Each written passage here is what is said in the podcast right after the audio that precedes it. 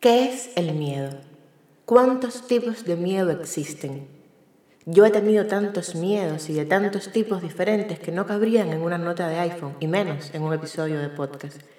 Todos los días uno sale con sus miedos a la calle, con los ancestrales, con los de siempre y con los nuevos. Los miedos se renuevan cada día. A cada minuto nacen nuevos como si fuera una película de ciencia ficción. Yo le tuve miedo a los perros callejeros de La Habana y un día uno me mordió por intentar sacarle una lata que masticaba hambriento y entendí que no había nada.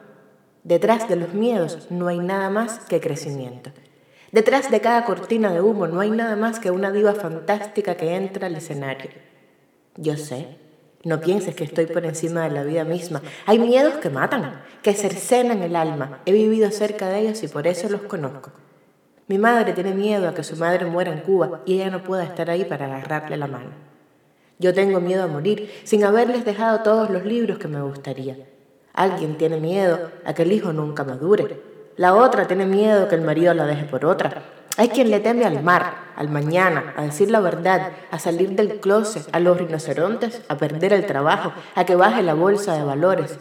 Miedos, miedos, miedos. Cargamos con ellos como la madre que debe cargar con el recién nacido. Tememos, tememos, temblamos.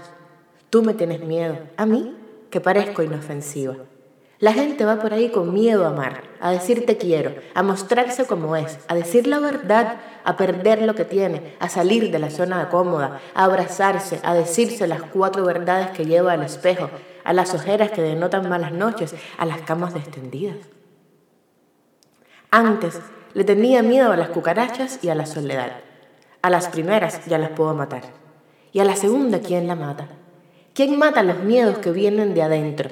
El miedo a las alturas, a los pollos, a los expressways, a las arrugas, a nadar descalzos, a las ranas con garrapatas, a las mujeres fuertes que además son hermosas, a los libros de Lezama, a la poesía de Bukowski, a acogerse la corriente con el toma. De esos miedos, ¿qué nos salva? El miedo a quedarnos sin nada después de haber peleado por todo. El miedo a la muerte. ¿Quién nos los quita? Miedos miedos. Hay quien se tiene miedo hasta a sí mismo, a sus arranques, a su locura, a sus propios delirios, a sus propios antojos, a su propia verdad. Los miedos, ¿son buenos o malos? ¿Son lindos o feos? ¿Son útiles o completamente innecesarios? ¿Se van algún día o arrastramos con ellos la vida entera? ¿Nos colaboran o nos frenan? Yo ahí te lo dejo.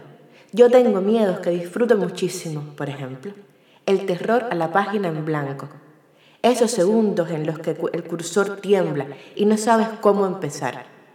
Hay miedos y miedos, los que me impiden caminar.